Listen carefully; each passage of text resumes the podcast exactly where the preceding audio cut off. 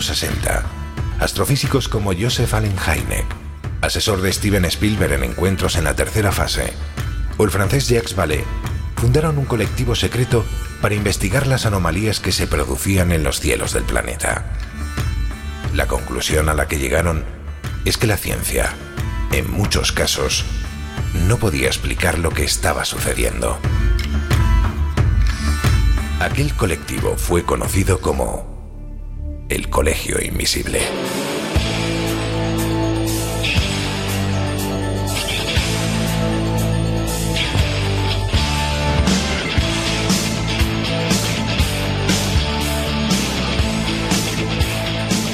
El Colegio Invisible, con Lorenzo Fernández Bueno y Laura Falcó en Onda Cero.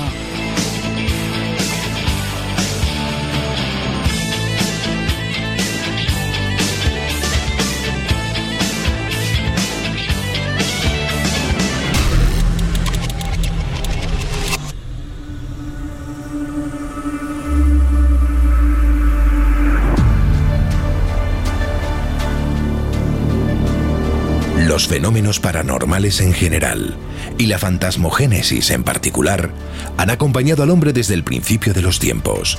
El mundo que habitamos está repleto de inquietantes misterios difíciles de captar.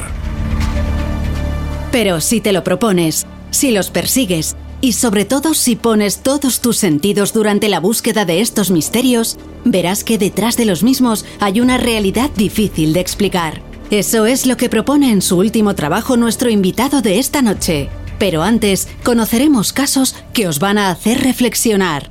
Iniciamos viaje.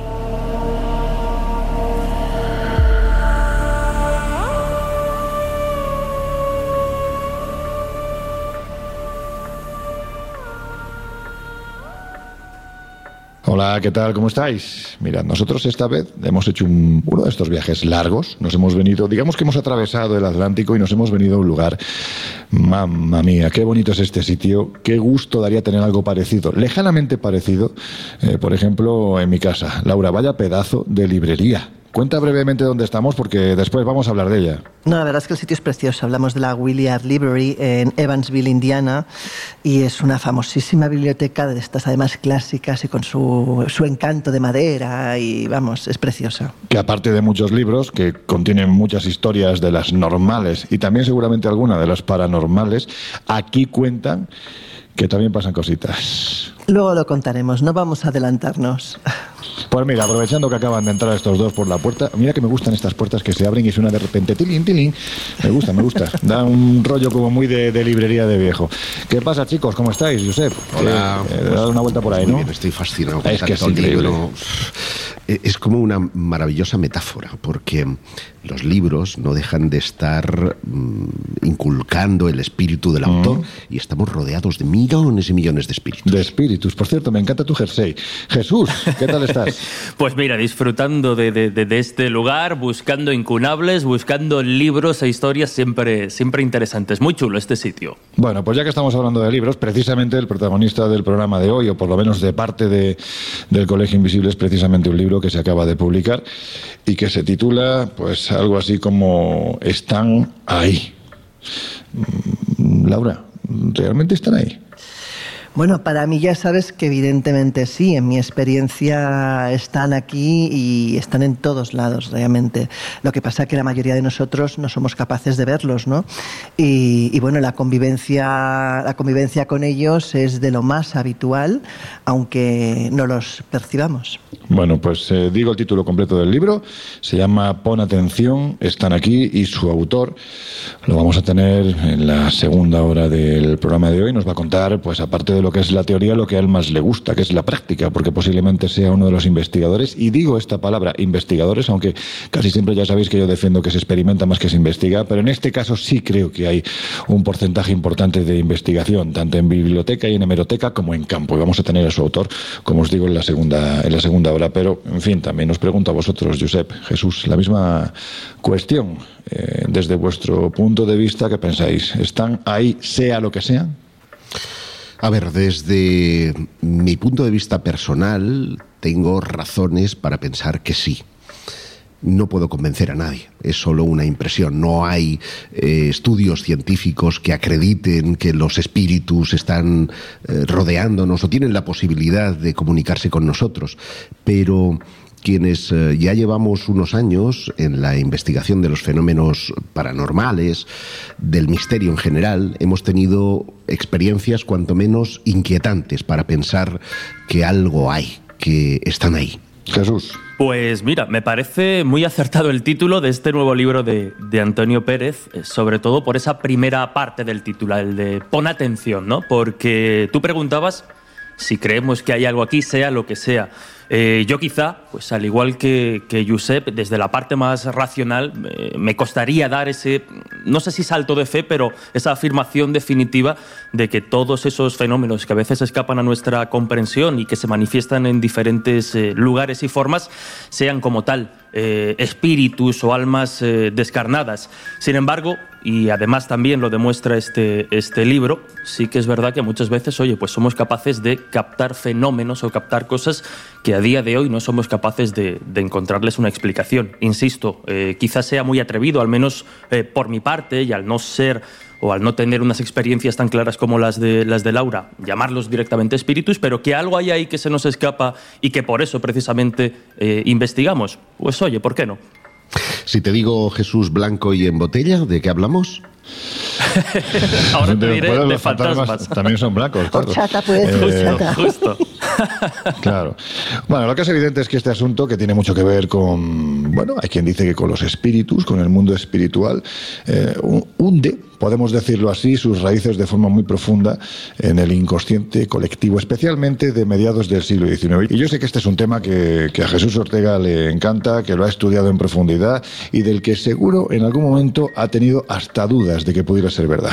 A lo mejor me estoy atreviendo a decir mucho, pero bueno, estamos hablando de una religión, o dicen también que una filosofía, de la que seguro tú tienes cosas nuevas que contarnos, ¿verdad Jesús? El espiritismo. Pues eh, la verdad es que sí, sobre todo porque se trata de una época y obviamente tenemos que hacer referencia a, los grandes hits ¿no? de, los orígenes del espiritismo, pero se trata de una época en la que conocemos esos, esas grandes historias, pero muchas veces hay otras eh, soterradas que, que no salen a, a la luz. Por hacer un breve, brevísimo recordatorio y ponernos en, en situación, siempre lo decimos, ¿no? Eh, es verdad que la creencia en entidades, en la creencia pues que el alma eh, sobrevive a la muerte en forma de, de espíritu, podríamos decir, es casi, se acompaña al ser humano casi casi desde la más remota antigüedad. Sin embargo, es en el siglo XIX, en un contexto social, científico y político muy concreto, en el que adquiere las dimensiones que bueno pues tienen sus ecos como creencias hasta, hasta nuestros días. Insisto, rápidamente hemos hablado muchas veces de esa famosa historia protagonizada por las hermanas Fox, Kate y Margaret, eh, que tiene su origen en una fecha en concreto, el 31 de marzo de 1848, en Hydesville, una localidad, una zona muy cercana a la ciudad de Nueva York, y en la que, bueno, pues eh, recién se muda de casa esta familia a su nuevo hogar empiezan a manifestarse una serie de extraños fenómenos, principalmente ruidos en mitad de la noche, de origen desconocido, no eran capaces de identificar de dónde procedían. Y ahí, en ese contexto mmm, tan común antes y después, eh, se produce quizá un elemento clave, ¿no? Y es que eh, estas niñas, de apenas eh, 12 y 13 años cada una de ellas, deciden formular una pregunta a esos extraños ruidos y lo que puede parecer una locura o ilógico, lo que inaugura de alguna forma es esa comunicación, ese contacto directo, entre comillas, con el más allá. A través de esas preguntas eh, van formulándolas, limitan a respuestas de sí o no, porque al principio solo eran ruidos, luego veremos más métodos. Se establece una comunicación y parecen identificar que lo que se está manifestando en su hogar es un ser al que ellas bautizan como Señor Pezuñas, precisamente por esos Esto es muy golpes, satánico, ¿eh? O sea, eso de señor Pezuñas tiene su punto satánico. Bueno, porque los vecinos pensaban que el que se estaba manifestando allí era, nada menos que el demonio. claro. Vaya. Claro, de, de hecho no tardó en relacionarse efectivamente con algo, con algo demoníaco, pero el caso es que, como digo, se establece esa comunicación a través de esas eh, preguntas, eh, consiguen identificar al que se manifiesta como un vendedor ambulante, podríamos decir, que había fallecido precisamente en ese hogar, en ese hogar años atrás. Y a partir de ahí, pues como podéis imaginar, no solo los vecinos, sino gente de alrededor empiezan a acudir a esa casa en la que dicen se manifiesta eh, pues un, un, espíritu. Como digo, estamos en un contexto muy concreto, ¿no? Hay cambios a nivel de, de religión, la religión empieza a perder terreno y empieza también. Déjame añadir un, detalle, Jesús, que me parece significativo, y es que eh, los vecinos que como es lógico, se muestran escépticos frente a eso, empiezan a cavar en los cimientos de la casa de Hydesville, en la casa de las Fox. Y porque como creían que el buhonero estaba enterrado ahí, vamos, llegan a perforar una tubería de agua y un escape, todo aquello se inunda, es una barbaridad. Y años más tarde, es decir, cuando ya incluso, eh, y no quiero adelantar lo que pueda decir Jesús en ese sentido, hay, hay una explicación convencional para lo que está ocurriendo, se encuentran los huesos de un ser humano allí, que no sabemos si buonero o no, pero en cualquier caso no deja de ser sospechoso o llamativo que eh, efectivamente hubiera alguien El demonio habita en el sótano, parece una película de terror. Bueno, venga, Jesús, dale que vamos a un poco apretando. Muy rápidamente, eh, adelantando lo que dice Giuseppe, el caso de las hermanas Fox, que de alguna forma prende la mecha de lo que será el posterior espiritismo, es complejo precisamente por eso, porque se halla un cadáver que podría coincidir precisamente con esa manifestación y porque ellas, años después de haber, de, haber hecho una gira, se convierten en famosas y populares mediums llenando teatro porque hay una eclosión tremenda a mediados del 19 de esta necesidad y de esta creencia. Ellas mismas desmienten eh, sus fenómenos como diciendo que había sido toda una farsa. Por eso digo que al final es complejo. De hecho, eh, Conan Doyle, eh, el creador de Sherlock Holmes, luego hablaremos también, también de él, acabó definiendo el fenómeno de las hermanas Fox como la aportación más importante a la historia de la religiosidad, de las creencias que había hecho Estados Unidos. Porque, como digo, a partir de ahí, y después con la figura de Alan Kardec, que ya quita toda la parte del espectáculo y, digamos, sintetiza toda esa doctrina del espiritismo, sacándolo de los teatros y llevándolo de alguna forma no al laboratorio, pero sí a investigaciones un poquito más sesudas y más serias, funda esa doctrina del espiritismo que básicamente lo que afirma es que el alma, el espíritu, sobrevive a la muerte y no solo eso, que podemos ser capaces de comunicarnos con, con los espíritus y con los seres fallecidos. Hipólito León de Nizar Rivel, eh, Alan Kardec. Oye, que bien lo has dicho, ¿eh? ¿A que sí? ¿Eh? ¿Has visto? Bueno, pues eh, es el autor del, de lo que sería, vamos a llamarlo así, aunque sea una palabra quizás muy manoseada, pero es la Biblia del espiritismo. Él escribe el libro de los espíritus. Y yo sé, hay que decir que si en España hubo una ciudad muy vinculada con este movimiento, quizás incluso ya desde los primeros tiempos, finales del 19, principios del 20, esa fue Barcelona. En efecto, la ciudad condal juega un papel importante junto a Madrid y para ser justos también de donde es el autor del de, eh, libro del que hoy vamos a hablar. Me refiero a Murcia. El levante español sigue teniendo hoy en día, igual que Cataluña, eh, la gran parte de centros espíritas eh, que funcionan. Y en Cataluña este movimiento fue patrocinado por aristócratas como un influyente político que de origen era aragonés, pero que en sus eh, viajes a Barcelona fue cuando toma contacto con ellos, que es el, con, el vizconde de Torres Salanot. Y durante eh, mucho tiempo también estuvieron vinculados al movimiento mandos del ejército del sector liberal, y esto es importante eh, recalcarlo por lo que viene a continuación, como es el caso del militar y político barcelonés, el general Bassols. Sin embargo, el movimiento llega a España no por Barcelona, llega por Cádiz y allí ya se estaban realizando sesiones espíritas en 1855 en el marco de una sociedad eh, espírita gaditana. Dos años después se publica el primer libro en castellano sobre este asunto que llevaba el nombre de Luz y Verdad del Espiritismo y en 1861 el movimiento celebra su mayoría de edad al fundarse en Madrid la Sociedad Espírita eh, Española. El espiritismo, como nos adelantaba Jesús proponía una explicación a los fenómenos que no tenían, eh, vamos a decir, una explicación racional o convencional, mm. y su codificador, Alan Kardec, preveía que esto sería una parte decisiva del progreso del ser humano a través de la educación. Y fíjate qué curioso que el presidente de los, del Congreso de los Diputados, Emilio Castelar, el 26 de agosto de 1873, en la primera legislatura de las Cortes Constituyentes, hablamos de la República Española, mm. presentó una enmienda en la que el espiritismo formaría parte de la segunda enseñanza universitaria. En 1887 habían censados en España 258 grupos espiritistas y sin embargo tenían una influencia tal como para estar a punto de provocar esos cambios legislativos fundamentales. Básicamente porque la mayoría de ellos eran hombres importantes dentro del escalafón militar, como el capitán Lagier, que logró reconciliar a los generales Prim y Serrano. También había glorias de las letras españolas, el caso, por ejemplo, de José María de Pereda o de Menéndez Pelayo o de Juan Valera y referentes de la política nacional como el presidente eh, Castelar al que aludimos. Durante la última parte del siglo XIX y principios del XX, la Sociedad Espiritista Española estuvo ubicada en el número 4 de la calle Ballesta, aquí en Madrid. Por allí pasó una divulgadora, de la que después nos hablará seguramente eh, Laura, que es la sevillana Amalia Domingo Soler, una mujer que aparte de ser una importante figura del espiritismo estaba muy comprometida socialmente. Y en 1888 llegó a ser la vicepresidenta del primer Congreso Espiritista Internacional que se celebró precisamente en Barcelona coincidiendo con la Exposición Universal y al que asistieron, ojo, más de 2.000 personas de todo el mundo.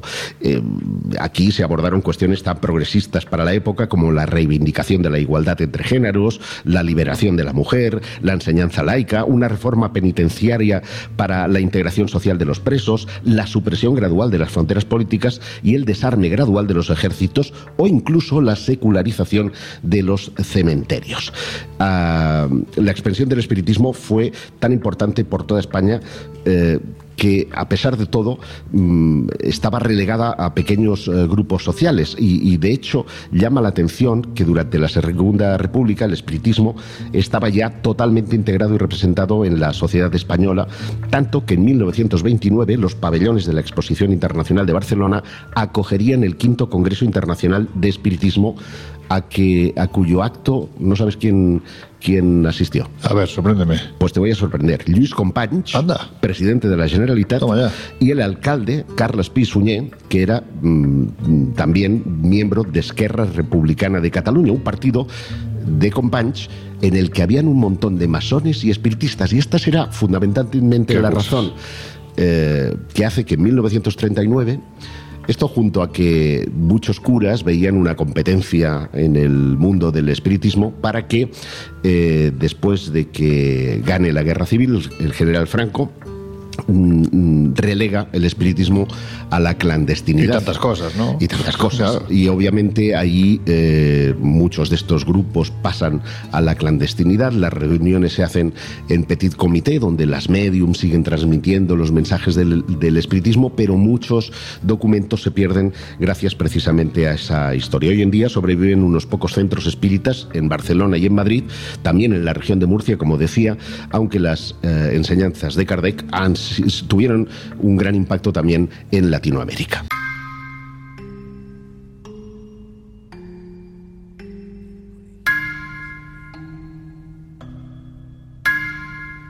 El Colegio Invisible. El periodismo de misterio ya está aquí, en Onda Cero. Laura, ha citado, Josep, a una gran personalidad, parece que importante dentro de esto del espiritismo de finales del siglo, principios del siglo XX aproximadamente, llamada Amalia Domingo Soler.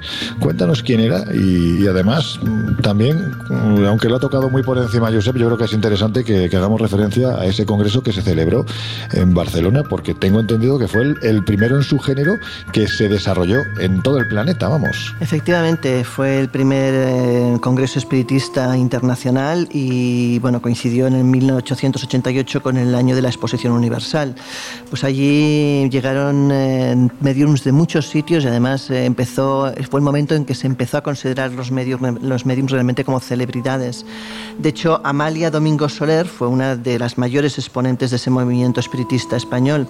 Domingo llegó a Barcelona en 1876 y se instaló en Gracia, en la casa de Lluís Llach, que no el cantante, ojo, eh, que era el presidente del Círculo espiritista La Buena Nueva. El caso es que era mujer con una salud muy frágil y eso la empujó a ser más reivindicativa y de hecho, según cuentan, siempre se puso del lado de los más necesitados y sobre todo reivindicaba los derechos de la mujer. Esta realidad la lleva durante mucho tiempo a buscar una solución y al conocer al doctor Hissern, él, la puso en contacto precisamente con el mundo del espiritismo y con las lecturas de Alan Kardec, el fundador del espiritismo racionalista. Con la ayuda de este hombre, de Jack y otros simpatizantes, y publicaciones como La Luz del Porvenir, que ella fundó, se encargó de difundir e impulsar el movimiento, un movimiento que se instauró como una corriente moderna y científica cosa curiosa, ¿no? si lo contrastamos con la imagen que quizás tiene ahora, y que además defendía la igualdad de géneros.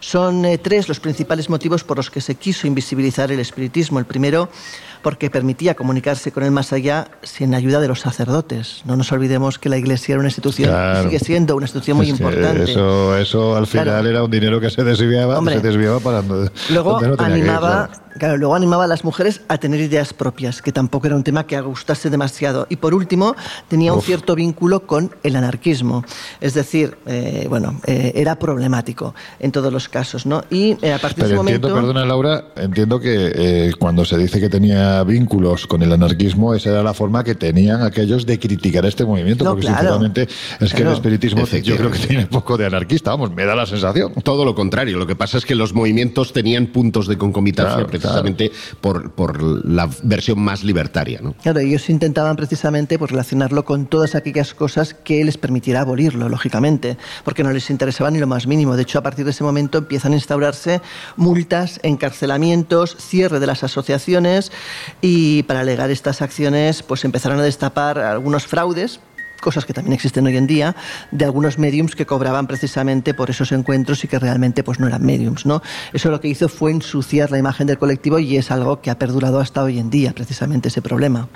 Vamos, que estamos hablando de aquello que se dice siempre, ¿no? Es preferible ver la paja en ojo ajeno que la viga en el ojo propio. Completamente. no sea que nos toquen la bolsa de la pela, ¿no? No sea que nos toquen la bolsa de la pela. Bueno, Déjame en todo caso poner en solfa que Amalia Domingo Soler eh, no solamente tuvo su importancia eh, por las publicaciones, sino eh, por ese efecto integrador entre distintos grupos espiritistas, porque el espiritismo se puede abordar como religión, se puede abordar como filosofía y se puede em, abordar desde un punto de vista científico. De hecho, por ejemplo, estoy recordando a Casanovas Jardén, que era uno de los eh, impulsores del espiritismo científico en Barcelona, que eh, citaba muchas veces publicaciones como Lumen, que era una revista que hacía con eh, Amalia Domingo Soler con Quintín López, un hombre que después tendría una eh, curiosa em, importancia tanto en los congresos que se organizaron en Bélgica como los organizados en Barcelona, precisamente como elemento de cohesión del espiritismo español. Claro, esto era la parte filosófica, pero esta gente también experimentaba a Jesús y entiendo que tendrían sus métodos de contacto, ¿no? O de supuesto contacto. Sí, efectivamente, como comentábamos y estamos viendo, el contexto es eh, bastante ambiguo, porque no solo el espiritismo como religión o como filosofía crece, sino que a la par lo que luego ya entenderíamos y etiquetaríamos como parapsicología, incluso parapsicología desde un punto de vista más científico, eh, bueno, pues todo eso nace, digamos, de un punto común y va, y va desarrollándose. Y ahí había eh, mucha experimentación, más allá incluso de la propia eh, necesidad e interés social por acceder a esos métodos de contacto. Lo habéis señalado, ¿no? Una de las claves del espiritismo es que democratiza el más allá. Cualquiera prácticamente desde la habitación de su casa de alguna u otra forma puede acceder. Y ahí es donde entran diferentes métodos. Yo creo que los más claros ya hemos comentado, ¿no? Los más populares serían precisamente eh, las mediums, digo las porque mayoritariamente eran, eran mujeres y eso también tiene una lectura social.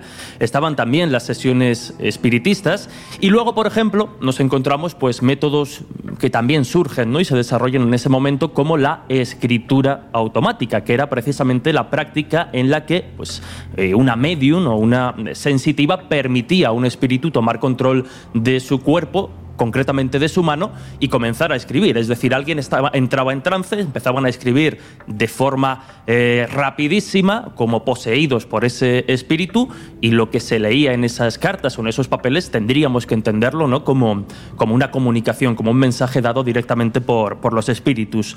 Otro objeto del que hablábamos hace no mucho, y precisamente por eso tampoco me voy a extender, pero que tiene su origen en pleno boom del espiritismo y como consecuencia directa de, de este interés, es precisamente la tabla Ouija, que además surge de alguna forma como, eh, como la necesidad de agilizar la comunicación con el mundo de los, eh, de los espíritus. Antes hablábamos de las hermanas Fox y del coñazo, digamos, que era precisamente eh, tener que comunicarse mediante golpecitos y respuestas de sí o no. Eso hace que la comunicación no sea muy fluida. Pues la Ouija, de alguna forma, y otros métodos vienen a suplir esa, esa lentitud o, esa, o ese rollo que era a veces la, la comunicación. Otro fenómeno que se desarrolla paralelo precisamente a la tecnología del momento es la fotografía de espíritus. No olvidemos, lo comentábamos antes, que con el espiritismo también hay un auge de todo lo que tiene que ver con la ciencia y la tecnología la radio, el teléfono, la fotografía, pues también el espiritismo eh, encuentra en la fotografía una forma quizá no de una comunicación directa, de, entablar mensajes, pero sí de captar esa esencia o esos espíritus que se manifestaban o daban mensajes por otros eh, medios.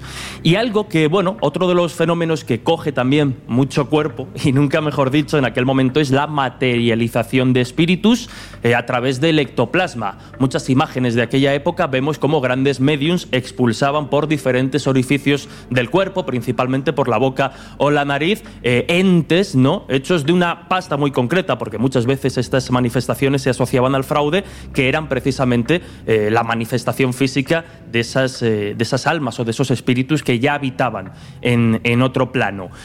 Y si quieres, y aquí podemos ahora hablar de un personaje, otro de los eh, fenómenos, otro de los métodos de contacto que adquieren mucha popularidad son precisamente las mesas parlantes o las mesas giratorias.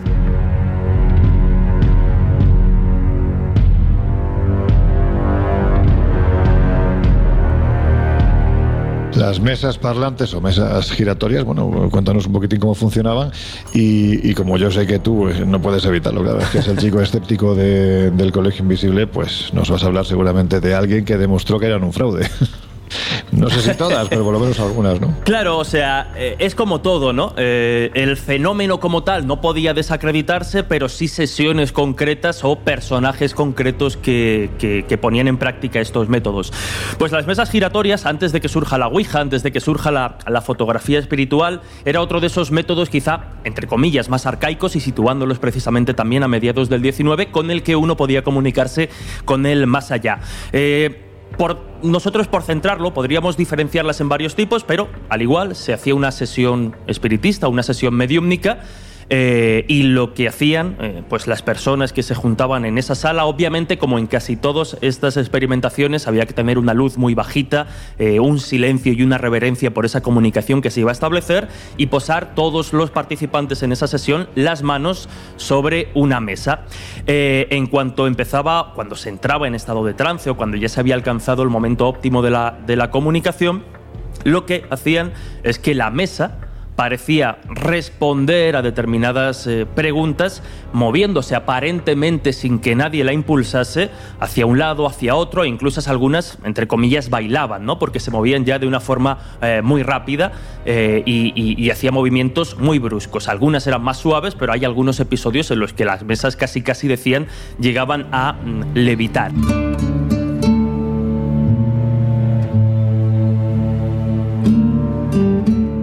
Bueno, pues ahora a la vuelta de lo que nos tienen que contar nuestros compañeros de los servicios informativos de Onda Cero Radio, os vamos a hablar de casos más actuales y de investigaciones que han tenido lugar en este sitio en el que nos encontramos.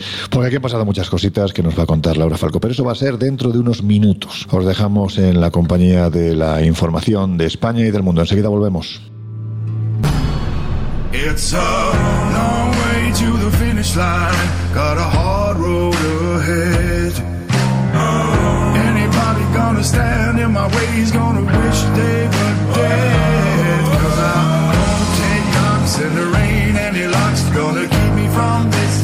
En unos minutos volvemos a abrir las puertas del colegio invisible en Onda Cero.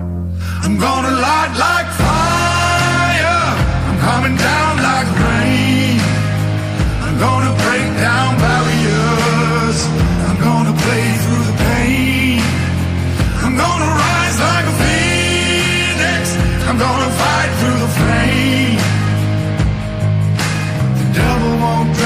down.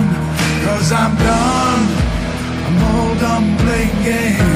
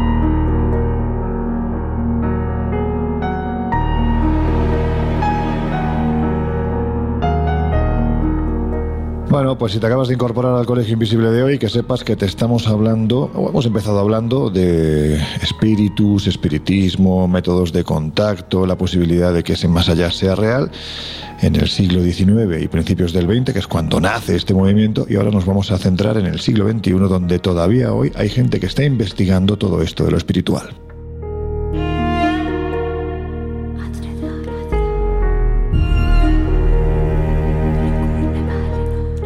Y Laura, estamos en un sitio que es, bueno, mm, es que describirlo es difícil con palabras, ¿eh? Habría que poner alguna fotografía en nuestras redes sociales. Ya sabéis que estamos en Twitter como arroba colinvisibleoc y también en Instagram y en Facebook como el Colegio Invisible en Onda Cero, porque esta librería Wilar, bueno, en fin, te voy a dejar tú que tienes eh, la capacidad de descripción mucho más desarrollada que cualquiera que nosotros, que cuentes, eh, el sitio es espectacular, ¿verdad? El sitio es espectacular y además tiene diferentes estancias. eh, luego hablaremos de lo que ocurre en cada una de ellas. Pero bueno, como siempre, además, eh, como siempre en este tipo de lugares, está es- esa especie de cosa acogedora que tiene que transmite la madera, ¿no? Yo creo que la madera es especialmente cálida y nos da esa sensación siempre de acogernos. Eh, eh, bueno, es madera de diferentes tonos, de diferentes eh, tonalidades, dependiendo de la sala en la que entremos, pero evidentemente entre la madera, los libros y esa aura de silencio que se crea alrededor de una biblioteca, pues el ambiente es realmente único, incomparable. Es una famosa biblioteca cuyo nombre procede de su fundador, hablamos de William Carpenter, y fue fundada por este y por su mujer, Lucina, en el 23 de agosto de 1876. Es decir, con más de 110 años es la biblioteca más antigua del estado de Indiana. Es de estilo gótico, victoriano, y la historia nace, la historia mm, que a nosotros nos interesa, la parte más esotérica. La de cositas raras, que es lo que mola, sí. Nace a partir del 3 de noviembre de 1883, cuando Willard eh, muere tras sufrir una parálisis sin poder ver el final de esa construcción precisamente. El lugar, dicen, está embrujado. De hecho, hay gente que dice que quizás está embrujado por el propio, Willard, porque su muerte también fue un tanto extraña. ¿no? El caso es que el fantasma más conocido de este lugar es la Dama Gris, como la gente la llama. De hecho, la tituló así pues, el personal que la veía y los clientes. La primera vez que se la vio fue a finales de los años 30 por un vigilante nocturno y desde entonces son muchos los que afirman haberla visto paseando por sus pasillos. Se cree que probablemente es una niña llamada Louise Carpenter, es decir, la hija del propio Willard, y cuentan que cuando, cuando Willard murió, él donó la biblioteca a- a- al Estado porque pensaba que era una obra social importante para la comunidad. Sin embargo, dicen que su mujer, que Luis, demandó a la Junta de la Biblioteca en la década de 1900 1890, perdona, creyendo que la propiedad tenía que continuar siendo suya y con el pretexto de que eh, pues, el marido no estaba en su sano juicio, ¿no? Cuentan. Y dicen que, que, bueno, que no ganó, lógicamente, pues esa, esa guerra perdida realmente. El caso es que dicen que desde que murió es ella la que frecuenta esta biblioteca como una especie de venganza histórica precisamente hacia la figura pues, de, de su padre. Eh, dicen que, que, bueno, que el vigilante nocturno, en su momento, el primer vigilante que la vio, avisó que había visto una mujer vestida de gris, con zapatos y velos también del mismo color, cuando estaba entrando en el sótano y cuando iba a recoger precisamente y a cargar de nuevo el horno con carbón. Él estaba tan sumamente asustado que cuentan que tiró la linterna volando hasta el suelo y que la imagen desapareció ante sus ojos atónitos como si de niebla se tratase. Poco después ese hombre abandonó su puesto de trabajo. Otras veces ha sido vista, por ejemplo, eh, también de forma tácita y quedando registro, como por ejemplo el 10 de agosto de 2010, cuando la asistente de la parte infantil de la biblioteca, uno de los puntos calientes del lugar, se encontraba también en el sótano. También la propia responsable del mismo departamento, Helen Camp, eh, confesó haber visto más de una vez al fantasma. En 2007 eh, dejaron, abrieron las puertas para que videntes y equipos de parapsicólogos pudieran verificar la existencia de este ser etéreo y dicen que durante su estancia en la biblioteca, incluso los alumnos de la Universidad de Indiana Sur dicen haber visto el fantasma observando atentamente el agua de la fuente que hay. Porque si os fijáis ahí al fondo hay como una pequeña fuente que es preciosa también, que Sí, es bonita, sí. Sí, sí, da el encanto también al lugar. Otra de las veces dicen que la policía fue al centro por la noche tras saltar la alarma porque se suponía que alguien había entrado, cuando lo que descubrieron no fue precisamente a un ladrón, sino a dos fantasmas en la ventana de arriba de las escaleras. También un librero afirmó haberse encontrado con el susodicho fantasma en el ascensor. Incluso un presentador del tiempo de la televisión local se topó con este. Cientos de personas son los que se acercan al lugar con el ánimo de ver al fantasma, pero lo que es más interesante, desde el mes de octubre de 1990 esta biblioteca incentiva a que la gente vaya a ver, pero no solamente eso, sino que además tiene un link en internet y podéis encontrarlo si buscáis la Willard Library, donde puedes ver a tiempo real las tres cámaras que tienen instaladas en los lugares calientes, dígase pues la biblioteca eh, principal, la sala, la sala de los niños y también en el sótano. ¿no?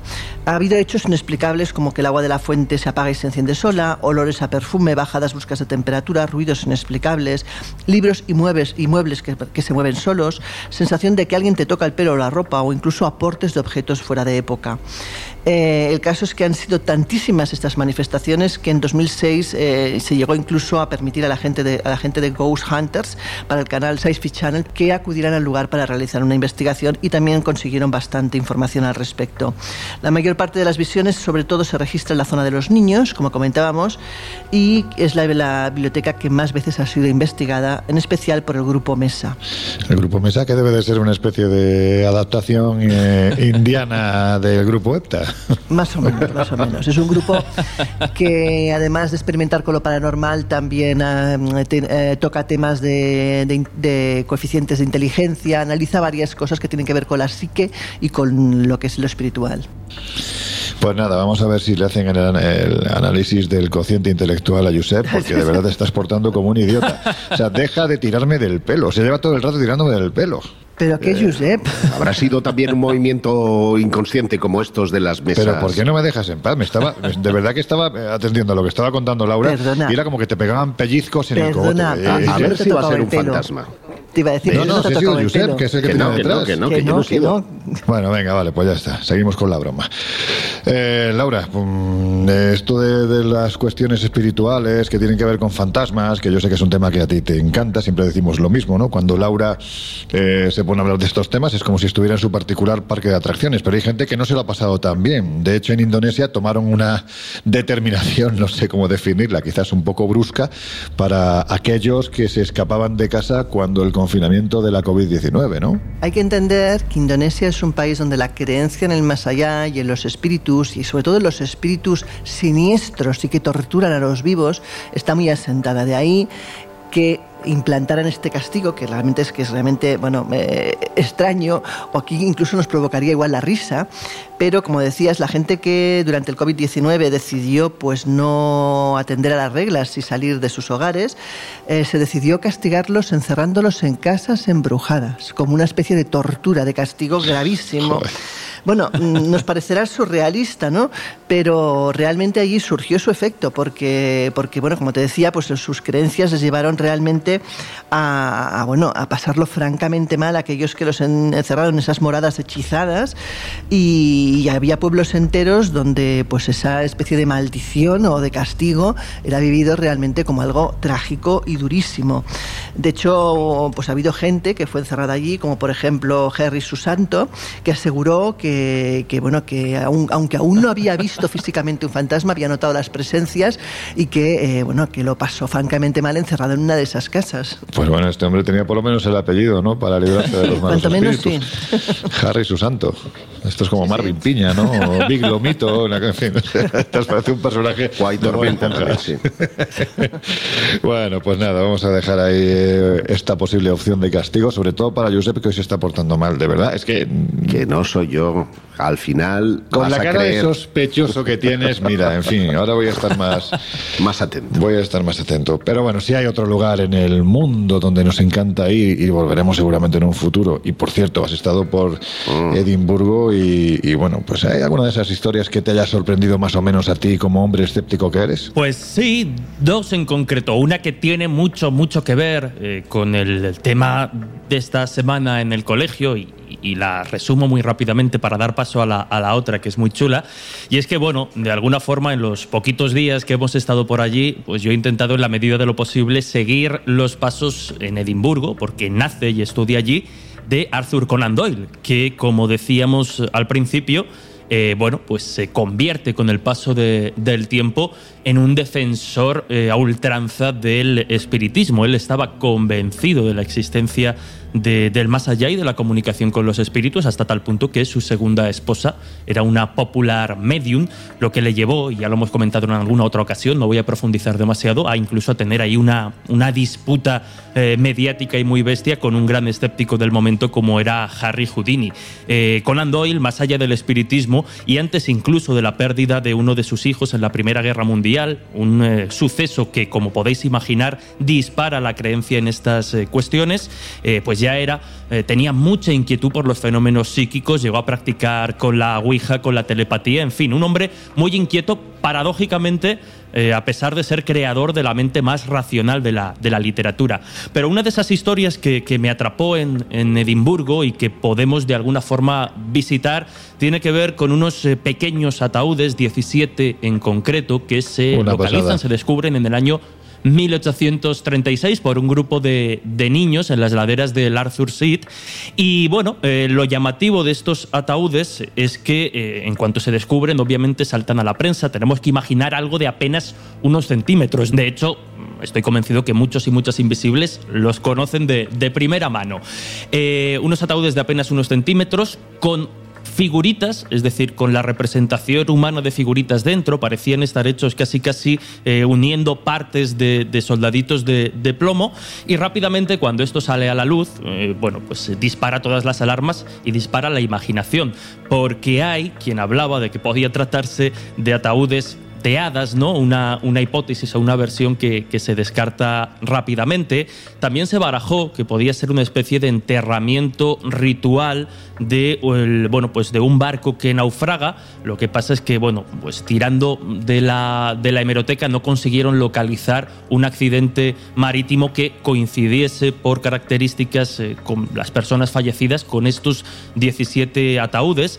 Y siguen siendo de alguna forma un, un misterio, pero hay una, una posibilidad que no deja de ser llamativa porque las investigaciones posteriores demostraron que estaban hechos muy cercanos a la fecha en la que se descubren. Estaban hechos en la década de 1830, probablemente por alguien que tenía conocimientos más o menos concretos que algunos asocian pues a un zapatero, alguien que se dedicaba precisamente a trabajar zapatos, el cuero y estos materiales, y hay quien los relaciona por el número de ataúdes localizados con la posibilidad de que correspondiesen a las víctimas de dos de los ladrones eh, de cuerpo más eh, famosos mejor dicho, más infames ¿no? de, de la historia de Edimburgo, Burke como fueron. William Burke y William Hare, efectivamente. Porque, ya digo, por número coinciden con las víctimas de estos personajes. Parece ser que estos ataúdes se fueron depositando de forma paulatina en el lugar en el que fueron descubiertos, es decir, que no se metieron allí de golpe, sino que fueron puestos poco a poco con el paso del tiempo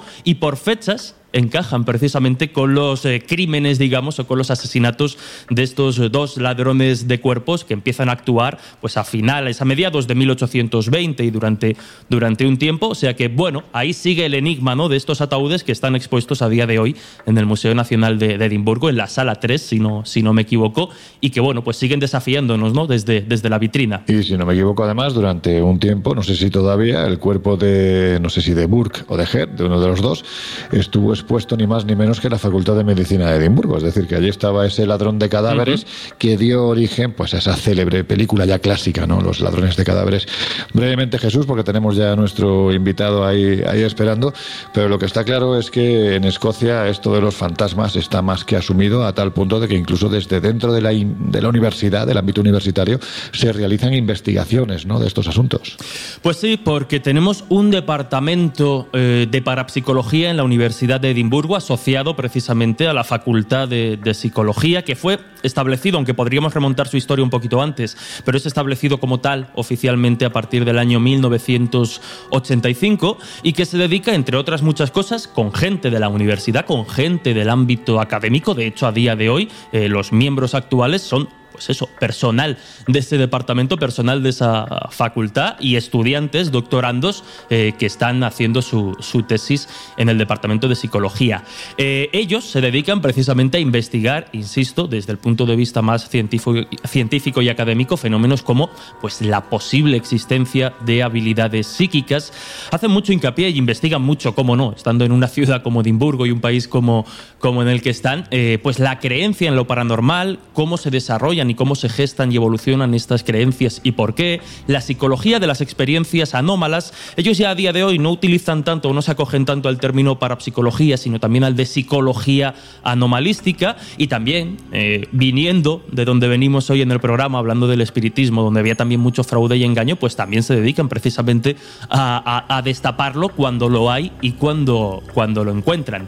Ya digo que, bueno, es sin duda uno de los centros punteros en esta, en esta disciplina y el abordar la cuestión desde el ámbito científico, pero oye, afortunadamente, y aquí ya termino, a día de hoy, eh, lo hemos visto muchas veces aquí en el colegio, en España también tenemos un par de, ejemplos muy significativos como pues, el doctor Oscar Iborra o, o el doctor Alex Escola, que también están haciendo sus pinitos, así que oye, quién sabe si de aquí a unos años no, no pillaremos a este departamento de, de Edimburgo.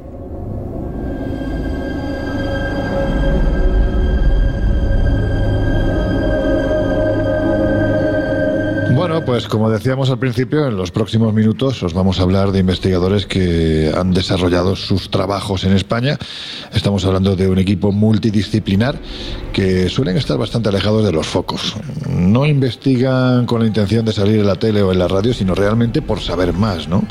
Y hay que decir que su máximo responsable es un buen amigo del Colegio Invisible y somos muchos los que en los últimos años le venimos calentando la cabeza para que comparta esas historias a las que se han acercado y los resultados que han obtenido. Y después de tanta insistencia, hay que decir que he conseguido que claudique y el resultado de esa claudicación es este libro que tenemos encima de la mesa, que han titulado Pon atención, están ahí, escrito por Antonio Pérez y publicado por una de nuestras editoriales favoritas, Luciérnaga. Pero antes de darle la bienvenida, Laura, para aquellos que no sepan quién es, pues vamos a hacer la, la presentación de rigor. Pues mira, Antonio Pérez es murciano, cuenta eh, en su historia que debido a una serie de experiencias vividas en primera persona desde muy joven, desarrolló una enorme pasión por lo intangible y lo desconocido. Todo eso le llevó a convertirse en un buscador de todo lo que oliera misterio y paranormal. Precoz como pocos, con apenas 15 años, se puso por primera vez ante un micrófono para hablar de misterios. Desde que comenzara su periplo como investigador de campo hace casi cuatro décadas, todas las grandes investigaciones de la región de Murcia que han ido apareciendo y saliendo a la luz pública llevan su rúbrica. Eh, aunque también ha realizado gran cantidad de investigaciones por diversos lugares de España y de Europa. Él es el organizador y presentador del Congreso Internacional de Parapsicología Más Allá y codirector del programa de radiofónico Nemesis Radio. Oye, Antonio, aparte de darte la bienvenida, cuéntanos un poquito ese congreso que vamos a estar nosotros también contigo. Pues eh, lo primero, muy buenas noches. Eh, ya sabéis que nosotros necesitamos trabajar con mucho tiempo adelante. Bueno, ¿qué te voy a contar a ti? Si tú también, vosotros también preparáis otro, ¿no? Y nada, pues que ya está viento en popa toda vela, ya estamos funcionando con entrar a la web del Congreso, congresomásallá.com. Van a ver los participantes que hasta este momento ya tenemos confirmados. Hay que decir que queda una sorpresa o dos que dar.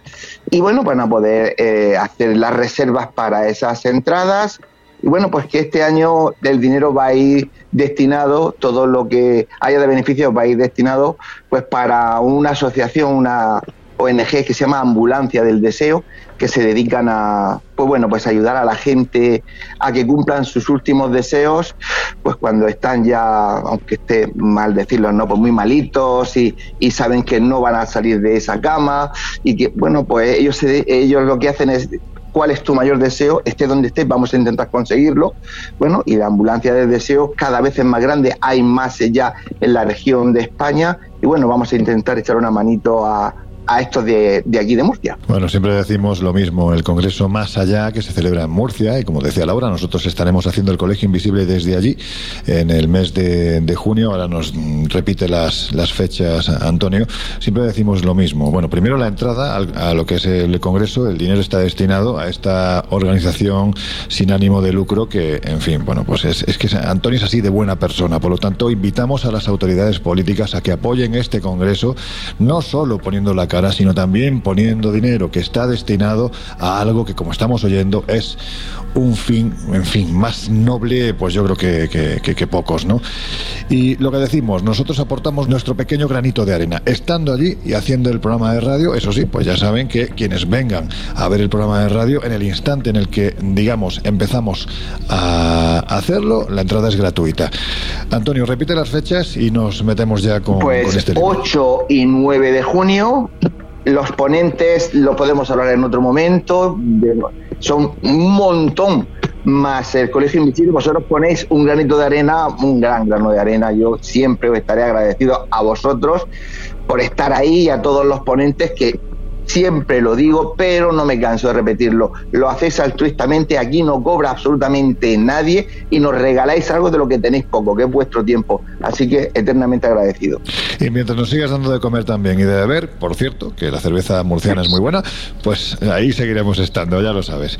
Oye, que tenemos este libro encima de la mesa, invito antes a los oyentes a que entren en, en la web, que es congresomasallá.com, si no me equivoco, si no me Sí, sí, corriges sí. ahora, porque los ponentes, como dice Antonio, este año son para flipar. Entre otros hay una persona que a mí es que yo le tengo muchísimo cariño, que es la gran Sol Blanco Soler. Va a estar ahí entre un buen puñado de buenos comunicadores, buenos periodistas, gente apasionada con esto del misterio, que lleva mucho tiempo además divulgando. Pero mm, con este libro, están ahí, pon atención. Si yo te pregunto quiénes son los que están ahí, ¿qué me dirías? Pues eh, según cada uno los nombremos, habrá quien le diga fantasmas, entes, yo les llamo energía, porque realmente no sabemos de dónde vienen, pero sí sabemos que están ahí, porque a poco que les prestemos un poco de atención, a poco que volvamos a nuestro ser primigenio y empecemos a mm, vivir y convivir con nuestros sentidos, descubres que están ahí y que realmente lo que buscan es comunicarse con nosotros. ¿Y tú crees que se trata realmente de personas que se han marchado o quizás barajas otras hipótesis? Bueno, Laura, tú sabes bien, porque en esto no eres nueva. Eh, hay pruebas, y cuando digo pruebas es porque haces preguntas, a veces te contestan y te dan información que desconocías, es decir, para mí eso son más que evidencias, son pruebas de que en ocasiones sí que son de esas personas que llamamos desencarnadas, que no muertas, porque la energía ya sabemos que puede transformarse, pero nunca, nunca se desaparece, con lo cual, bueno, y otras veces, ¿por qué no? Pueden ser otro tipo de energía de seres que vivan en otro tipo de mundos paralelos. Yo ahí no voy a entrar. Lo que sí te digo es que a veces ellos se sorprenden tanto como nosotros cuando de repente nos cruzamos. Vamos, si te parece, a casos concretos, casos que has investigado. ¿Cuál fue ese que de una forma u otra eh, te abrió los ojos a este universo de la investigación paranormal? Uf, a mí la que me abrió los ojos a este nivel, universo, es como tú dices, paranormal, no fue ningún caso, fue el, vivir desde pequeño en una familia en la que nunca me han prohibido ni me han eh, cohibido, nunca me han dicho no hables de esto, no hables de aquello. Sabemos que hoy día la gente, cuando un niño empieza a decirle estoy viendo, he visto o aquí tengo un amigo invisible, los padres déjate de tonterías, ya está bien, ya va siendo mayor y no- nos van acotando todo nuestro sentido. A mí nunca me los han tapado, mi madre es andaluza, algunos hay por ahí que también es de, de cerca de donde era mi madre, y, y ellos vienen, tienen arraigado a su tradición que, que los duendes existen y que existen todo este tipo de seres, eh, de energías que conviven contigo. Y entonces yo desde pequeño empecé a percibir una serie de, de- de cosas, a ver, yo puedo contar, a grosso modo, yo con 16, 17 años recibí un día un bofetón sin hubiese nadie alrededor mío, solo mis compañeros que estábamos en una, en una investigación. Para que os hagáis una idea, yo salí despedido para atrás y se oyó bien fuerte, pero mis compañeros si me descuido me dejan allí porque se habían montado en el coche y se iban.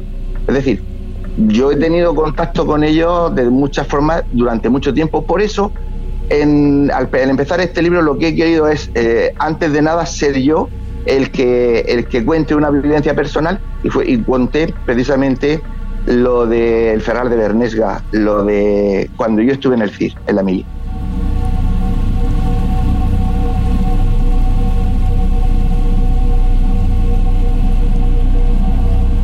Bueno, pero lo que está claro es que este es un libro de investigación y por lo tanto tiene muchísimos casos. Si tuvieras que destacar ese caso en el que los resultados han sido tremendamente contundentes, ¿cuál sería? Cuéntanos la historia y, y, por supuesto pues, también los resultados que, que eso tuvieron. Yo sé que a ti, por ejemplo, te va a encantar y te encanta el, el, el preventorio de Sierra Espuña, porque lo viviste con nosotros. Pero ese lo vamos a hablar un poquito más Claro, adelante. Me tienes que contar claro, otro. pero para mí, para mí, para mí, el más completo que nosotros hemos tenido, que sale en este libro, que hay que recordar que este libro solo abarca desde 1985 a 2010. De 2010 a 2024 no ha entrado ningún caso. Pero de los que entran en este libro, sin lugar a dudas, yo pienso que es el Palacio de Guevara. Palacio de Guevara es un caso en el que todos, y cuando digo todo, todo el equipo de investigación, y vosotros bien sabéis que multidisciplinar y con un- una gente con unos conocimientos impresionantes, vaga la redundancia, nos dejó tal impresión que a cualquiera Dios le preguntará y te lo recordará, ¿no? Es un caso de don Juan de Guevara García de Alcaraz, que es tremendo. A nosotros nos cuentan de que hay gente que va allí, que se ha convertido en una especie de museo, estoy hablando de hace casi 20 años, y que escuchan el relinchar de un caballo, escuchan la fusta, escuchan gente llorando, gente riendo. Bueno, pues eh, conseguimos, gracias a Pilar Valls, los permisos para adentrarnos allí y nos encerramos un par de fines de semana sin que nadie se entere, no como ahora que van todos con, con, cámara. Antes de ir a la investigación ya están contando. Nos encerramos allí y la verdad que ello fue espectacular desde el minuto cero. Desde el minuto cero. Y cuando queráis podemos desglosar algunos de los casos porque son impresionantes.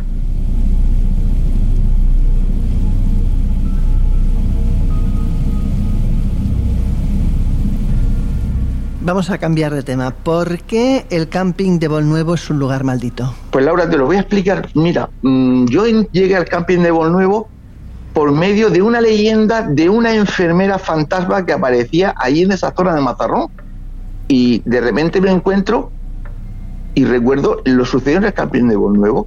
Bueno, pues eh, como me voy a tu pregunta directa, ¿por qué es un lugar maldito? Porque después de todas nuestras investigaciones, después de toda la información que esas voces, que esas energías nos han dado durante tantos años, hemos descubierto que no solo allí ha muerto la gente que murió en, en aquel trágico percance de la riada de Bolnuevo, sino que además después han habido varias muertes. Yo recuerdo que una amiga nuestra, Celeste, que también aparece por el libro, dijo, es- y yo de ahí viene lo del lugar maldito. Esto es un lugar maldito. Siempre, siempre, desde que, desde que el tiempo existe, ha necesitado alimentarse de, de- de algún crimen. Y, curiosamente, yo eso no lo dejé en el olvido. Y de repente descubro que eh, tiempo después hay un concierto allí y muere una persona y otra cae muy mal herida. Eh, poco tiempo después, eh, un- una persecución policial acaba allí y cae fulminado el- al que iban persiguiendo, demostrando lo- la policía que en ningún momento ni se acercaron a él. Pues le dio un infarto. Después, y recordaréis, porque no hace tanto tiempo, en el año 2011, eh, dos niños estaban allí bañándose en esa playa y en lo que es la desembocadura de la Rambla había como una pequeña alberca, se les coló un balón y los dos niños se ahogaron. Claro, yo después de lo que me contaron, de lo que me contó Celeste, he ido siguiéndolo y efectivamente, cada X tiempo se cobra alguna vida. Por eso lo llamo maldito. Bueno, ¿y por qué el hostal El Cónsul es un lugar de ultratumba? Realmente es el título se lo pusimos porque toda la información que nosotros nos dan esas energías sobre ese lugar dicen que ahí el dueño sigue su, su, su ente, su energía está ahí dentro, lo tienen como encerrado como si estuviera en una ultratumba. Todo, todos los títulos cuando, cuando lees el capítulo eh, tienen su porqué.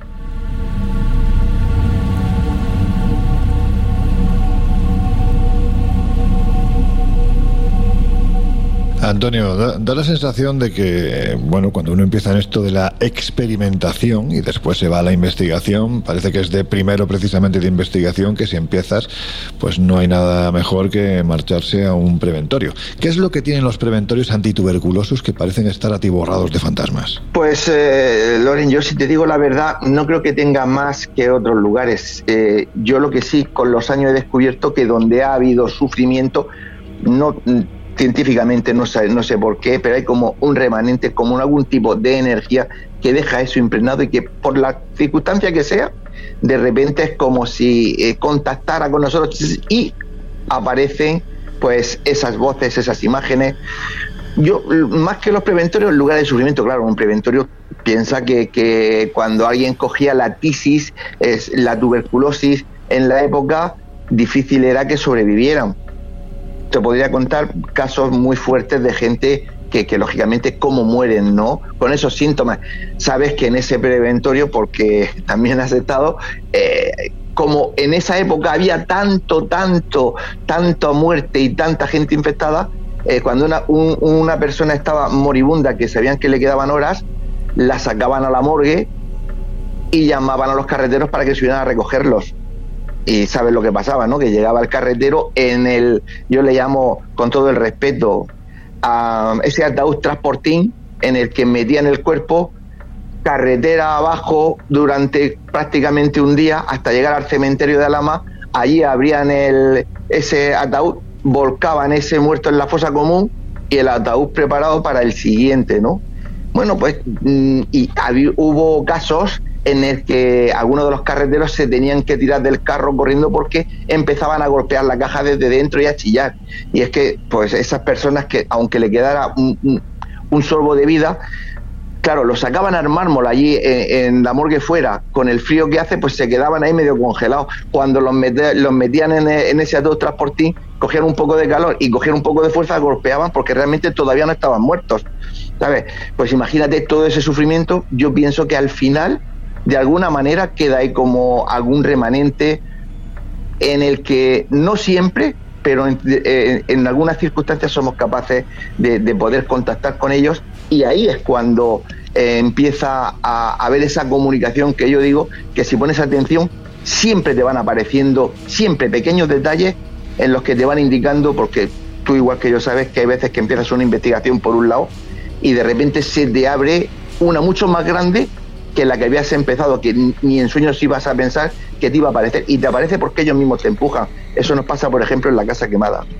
Claro, estamos hablando ahora mismo, por, porque, por poner en contexto ¿no? a los oyentes, estamos hablando, eh, te estás refiriendo al preventorio de Sierra Espuña, que es un sitio, en fin, es impresionante, eh, tamaño gigantesco, en mitad de la montaña, rodeado de un bosque extraordinario. Bueno, pues un, un sitio que parece que está ubicado ahí para que pasen este tipo de fenómenos. ¿Es este el más encantado? Me refiero a ¿Es el más encantado que te has encontrado? Y si es así, ¿por qué? Yo sé que hemos hablado en alguna ocasión de- del lugar, pero sí estaría bien que trajeras a colación alguno de los fenómenos que se han producido y de los registros que habéis obtenido. Hombre, eh, no sé si es el más encantado de los que yo he investigado, que son tres o cuatro, aquí en España y uno fuera de España. Eh, sí, también es porque es el que más resultados hemos obtenido y también porque es de las primeras veces que como en el Palacio de Guevara, nada más llegar es como si te estuvieran esperando y te dicen, esperaros que os vamos a enseñar todas las cosas que sabemos hacer. Yo me acuerdo recién llegado a ese preventorio de Sierra Espuña, de repente empezamos a oír cisternas, como coloquialmente decimos alguien tira de la cadena, como si aquí no hay agua. El equipo se distribuye por todo el edificio, efectivamente no hay tuberías, no hay agua y apenas no queda ni una cisterna colgada ahí arriba, están partidas y en el suelo. Sin embargo, escuchábamos esas cisternas. De repente escuchábamos el ascensor, el elevador, pero bueno, si aquí no hay electricidad, bajabas corriendo a los sótanos y te encontrabas efectivamente el ascensor fuera de las deslizaderas totalmente inclinado, volcado y roto hace 20 años. Pero nosotros los escuchábamos. Nosotros lo, que, lo que a mí me, me sorprendió de, de este preventorio es que cuando yo me entrevisto por primera vez con uno, el último conserje que hubo allí, él nos cuenta una serie de cosas que cuando yo llego al preventorio con todo el equipo, guiándonos por lo que él nos dice, conseguimos unos resultados espectaculares. Por ejemplo, eh, lo de la puerta que se cierra tan famosa que aparece en todos sitios. Yo nunca hubiese, hubiese puesto una cámara allí si a mí no me dice el conserje, yo cuando paso por esa zona me quiero morir porque me rodean, empiezan a hablar, empiezan a chillar, hay un alboroto, digo, pero hombres, niños, mujeres, dice no, alboroto. Y a mí nadie me va a decir cómo suena porque yo he trabajado aquí cuando venían en las colonias de Boy Scout y todo eso, y sé perfectamente lo que era un alboroto de gente. Y a mí me rodeaban pasos. Dice, y es siempre en este pasillo el que une la zona que se arregló con la zona antigua. Por eso nosotros colocamos allí eh, la cámara de la cámara de vídeo y los grabadores y ahí es cuando cogemos cómo esa puerta sin cristal rodeada de escombros es capaz de cerrarse de un tirón cuando yo con las cámaras delante necesitaba hasta dos y tres empujones para cerrar esa puerta y bueno y viene pues todo eso que alguna vez hemos hablado no que Pedro Amorós y yo estamos en, en el quirófano Iván y Tariceles vienen corriendo por el estruendo que se lía, todos asustados, nos quedamos todos mirándonos, ¿qué pasa? ¿qué pasa? Y ahí nos quedamos callados durante un rato y después en filica india, uno detrás de otro, iba ir primero, ¿eh? Pero no porque fuéramos valientes, sino porque me empujaban. Y cuando llegamos al sitio no descubrimos nada. Nos vamos a la cámara y entonces nos damos cuenta de que es que la puerta se ha cerrado. Y automáticamente grabamos cómo nosotros necesitamos dos, tres golpes para cerrar. ¿Qué fuerza, qué energía se necesita para cerrar un- un- una puerta de esas? Esa es una de las grandes preguntas.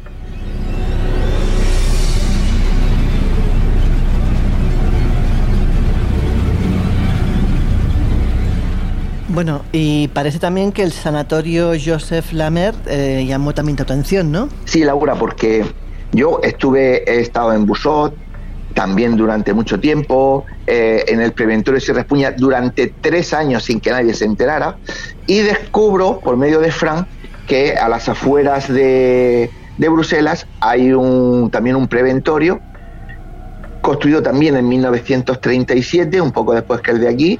Y bueno, pues empezamos a investigar, porque él se ha ido allí a vivir por trabajo, empezamos a investigar, a buscar allí y aquí, hasta que eh, coordinamos una fecha para irnos de investigación. Y yo utilizo mis vacaciones y nos vamos allí a investigar. Y resulta que en cuestión preventorios El, sistema para, de curación es el mismo, ¿no? Solarium, donde la gente salían a tomar el fresco y porque no es que no había no había otra medicina, nada más que aire puro y a ver si se podían recuperar hasta que apareció la penicilina. era, era imposible curarse de otra manera. Y descubrimos que las voces nos dicen eh, más o menos lo mismo que aquí, están pendientes de nosotros, de las cosas que hacemos. Lo que sí descubro en el Yusel Lemia es que allí nos hablan en inglés, en español y en flamano. En tres idiomas. Tenemos psicofonías en tres idiomas. Con lo cual, una vez más se demuestra eh, que esa eh, manida teoría de los conspiracionistas de por qué solo conseguís psicofonías en vuestro idioma, no es cierto. Lo que uno descubre al cabo de los años es que a veces recoges registros psicofónicos que por no entenderlo los, des- los desechas. Y el problema es que no lo entiendes porque no es tu idioma.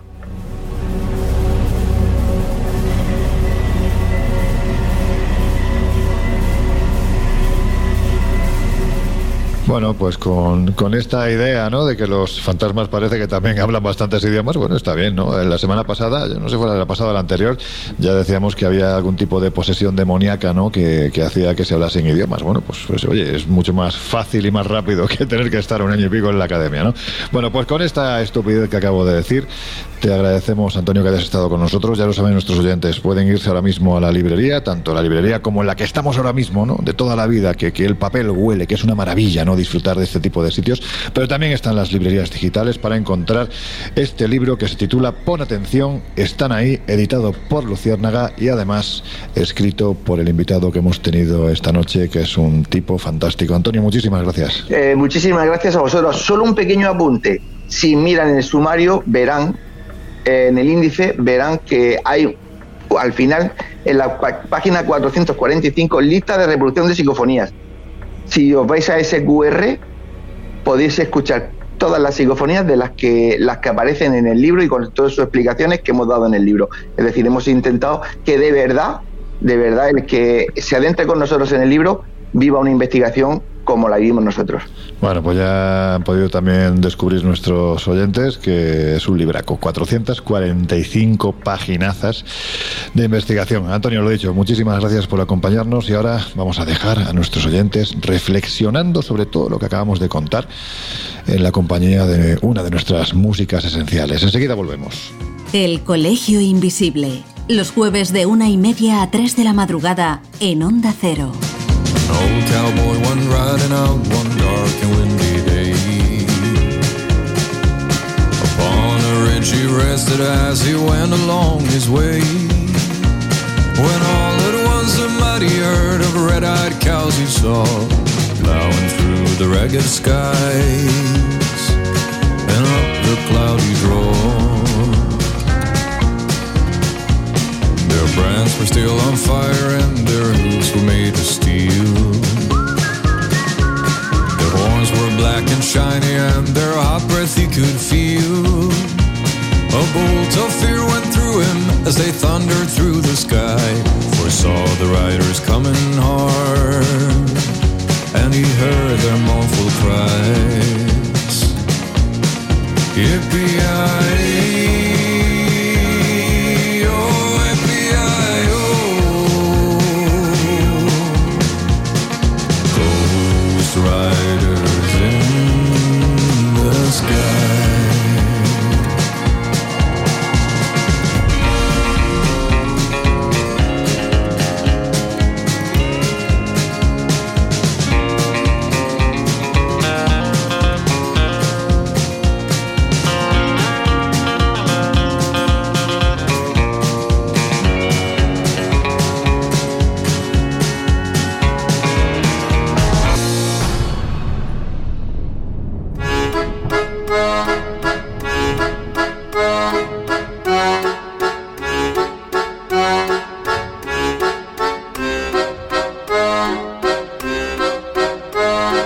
Historias así solo ocurren en el Colegio Invisible.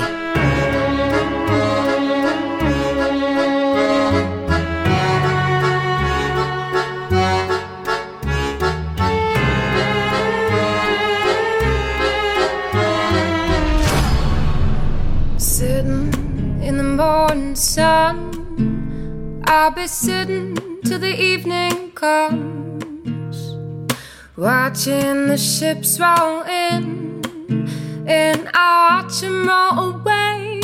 Bueno, pues ha llegado el momento de las conclusiones y es que en este caso casi casi me puedo remitir a la propia portada del libro. ¿Están ahí?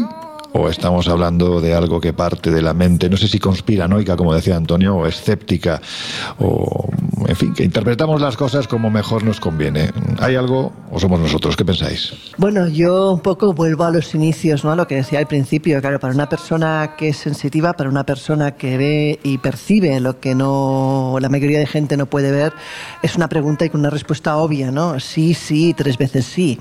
O sea, para mí es eh, algo que vivo desde que era niña, algo que solamente con el tiempo me di cuenta de que no era algo habitual para el resto de los mortales. Claro, yo, mi, o sea, cuando tú desde niño vives esto, para ti es normal, hasta que alguien te dice que, perdona, que, ves qué, que, que hablas con quién. Es ahí en ese momento cuando te das cuenta de que eso no es lo normal, ¿no? Pero para mí es algo habitual, algo que no me cuestiono y que, y que a veces también te digo, tiene pros y tiene contras. Pros porque cuando tú tienes tan claro que hay un más allá, lógicamente no tienes miedo a la muerte. Ni tan siquiera tienes miedo a la muerte de los seres queridos, los echas de menos, pero no tienes esa, esa sensación de pérdida porque sabes que los vas a reencontrar. Y, y los contras son que evidentemente durante mucho tiempo pues tienes que callarte porque la gente no lo entiende y te, te tachan de loco. Pues eh, yo igual, remito un poco no solo a lo que comentábamos al principio, sino a la respuesta que, que ante esta pregunta ha dado, ha dado Antonio, ¿no? Él decía, ¿están ahí? Depende, ¿no? A quién, a quién le preguntes, eh, porque hay gente que precisamente puede hacer la interpretación eh, que ese tipo de, fenómenos que muchas veces se nos, se nos escapan, precisamente por lo que decía Laura, ¿no? Porque no son normales y porque no todo el mundo eh, pues aparentemente tenemos desarrollada esa sensibilidad, pues hay quien puede considerarlo espíritus, eh, presencias, seres o entidades religiosas, hemos hablado hace poco precisamente de demonios, posesiones, y otros que prefieren limitar la manifestación, digamos, de esos fenómenos a denominarlo energía, como, como hacía o como decía Antonio, ¿no?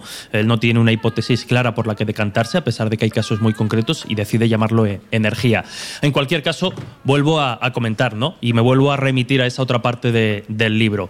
Al margen de, de interpretaciones eh, más convencidas, eh, más escépticas, sí que hay un porcentaje de casos, de historias, de fenómenos que parecen que nos eh, desafían, que no tenemos eh, claros y por tanto conviene poner atención como hacemos eh, cada semana aquí en el, en el colegio. Bueno, pues en mi caso mm, te diría que hay motivos para creer. Yo no soy de los que piensa que ni movimientos neuromusculares inconscientes, de hecho hay casos célebres, por ejemplo, el que se vivió en los años 70 en la localidad tarragonense de Nules, en el que unos chicos no solo comunicaban con esa mesa danzante, sino que la llevaban a pasear por el pueblo, bajando escaleras, subiendo cuestas. Eso es difícil de explicar desde un punto de vista del movimiento neuromuscular. Y son legión quienes han establecido pactos o señales con familiares ya fallecidos y que desde el otro lado han venido a contestar. Unos dirán que es casualidad, otros dirán que todo puede tener una explicación. Al final entramos siempre en el terreno de la fe y es muy probable que esa fe, que es capaz de mover montañas, pueda traernos fenómenos. Desde luego que sí pero eh, creer nos da confianza, creer nos hace felices, creer nos da la seguridad de que hay algo más allá de la muerte.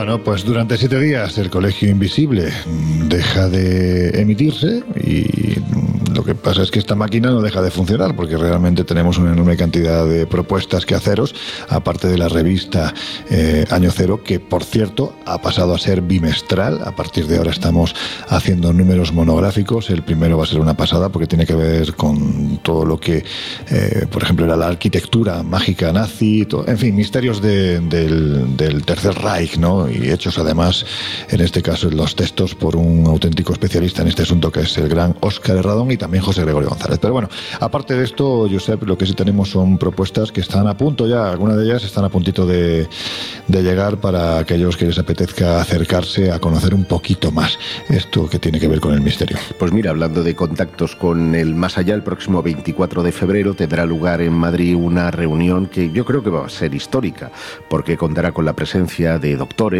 como Luján eh, Comas o la doctora Lola Aparicio junto a catedrático Manuel Martín Loeches, que dará también su visión escéptica y compartirán, insisto, em, tiempo y espacio con Paula Guía, que es una medium que eh, ofrecerá en este caso comunicaciones con, con esos presuntos espíritus que nos rodean. Perdona, yo sé que te interrumpa. Esta chica, al igual que ocurre con Miquel Lizarralde, hay que decir que, mm, digamos que han crecido a la vera de la gran medium canadiense Marilyn Rosner. ¿no? Ambos estuvieron becados precisamente en Montreal, donde mm, vive esta prestigiosa medium mundial, y aprendieron, o vamos a decir que pulieron sus eh, dones eh, de nacimiento para poder llevar a cabo este tipo de demostraciones públicas.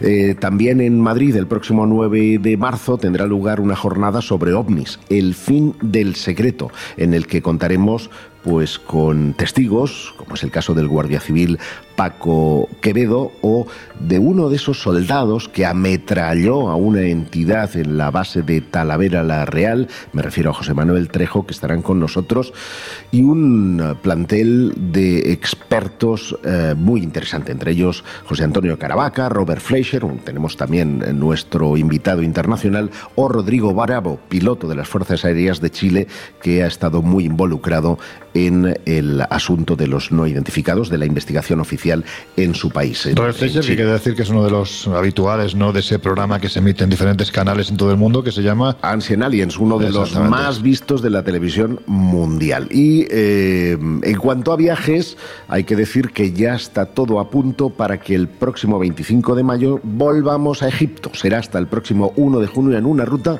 que tú conoces casi mejor que yo. Bueno, vamos a estar en el Cairo, lógicamente, vamos a visitar lugares que son icónicos ya, como eh, Saqqara, Serapeum, por supuesto, la meseta de, de Giza, pero quizás los platos fuertes de este segundo viaje que realizamos este año sean ese crucero que hacemos por el Nilo, y vamos a ver, de hecho, los grandes templos, Edfu, Komombo y tantos otros, pero luego ya desde Asuán, pues está el gran templo de los templos, que es el de Abu Simbel, que también se va a visitar. El último día, pues lógicamente no dejamos de hacer nuestra visita privada al interior de la gran pirámide de Keops, y el sábado, aunque el viaje realmente es de sábado a sábado, pero el vuelo sale el sábado por la noche, el de regreso, por lo tanto tenemos todo el día para disfrutar, por ejemplo, de ese nuevo museo del Cairo que merece la pena echarle un ratito largo. Pues todo eso lo podéis encontrar en viajesprisma.com o en espaciomisterio.com.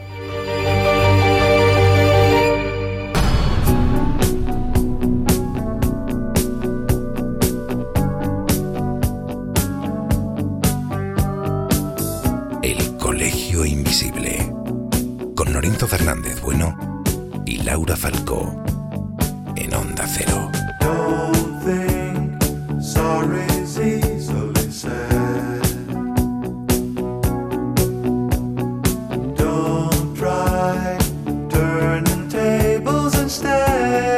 Bueno, pues ya hemos llegado al final del programa de hoy. Ha sido un programa muy, muy, muy espiritual, hay que decirlo, ¿no? Eh, ahora, después de lo que aquí se ha expuesto, pues que cada uno saque sus propias conclusiones.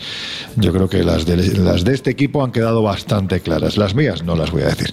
Laura Falco, que ha sido un placer como siempre y la semana que viene, pues intentaremos que sea un poquito mejor. Pues sí, eh, y la verdad es que con ganas otra vez de encontrarnos y de vivir otra experiencia. Jesús Ortega, el señor invisible por partida doble, el dragón invisible ya sabéis que se emite en Radio Castilla-La Mancha todos los viernes de 12 a a una de la madrugada y es una mirada, pues como no puede ser de otra forma, simpática y escéptica al mundo del misterio. Jesús, que nos escuchamos dentro de una semana. Pues hasta dentro de siete días. Un abrazo. Y a ti, Josep, pues te tengo que aguantar un poco más eh, de lo normal, porque, claro, eh, hay gente que no sabe que en nuestro día a día nosotros compartimos espacio físico, pero vamos, lo hago con Bueno, muchísimo pero, gusto. ¿eh? pero amplio, ¿eh? no Amplio, vayan a amplio, creer amplio, aquí sí, las sí, sí. personas. Pero bueno, nos Y que vemos. compartís cama, y ¿no? A ti, no. Eh, no, alguna alguna experiencia vez, traumática ha habido en Sí, para mí en muy traumática. Sí, sí. sí, algún día la contaré. Qué Pero que en siete días nos escuchamos de nuevo aquí en Onda Cero. Oye, no vamos a decir marcas, pero me, me vas a decir ahora dónde has comprado este jersey tan bonito, porque me quiero ir a comprar uno yo también. ¿No? Bueno, pues si te gusta, yo te doy un vale de descuento. Bueno, pues muy bien. Venga, que os dejamos con no sonoras y nosotros volve- volvemos a abrir las puertas del Colegio Invisible dentro de una semana. Hasta entonces, mucha felicidad para todos.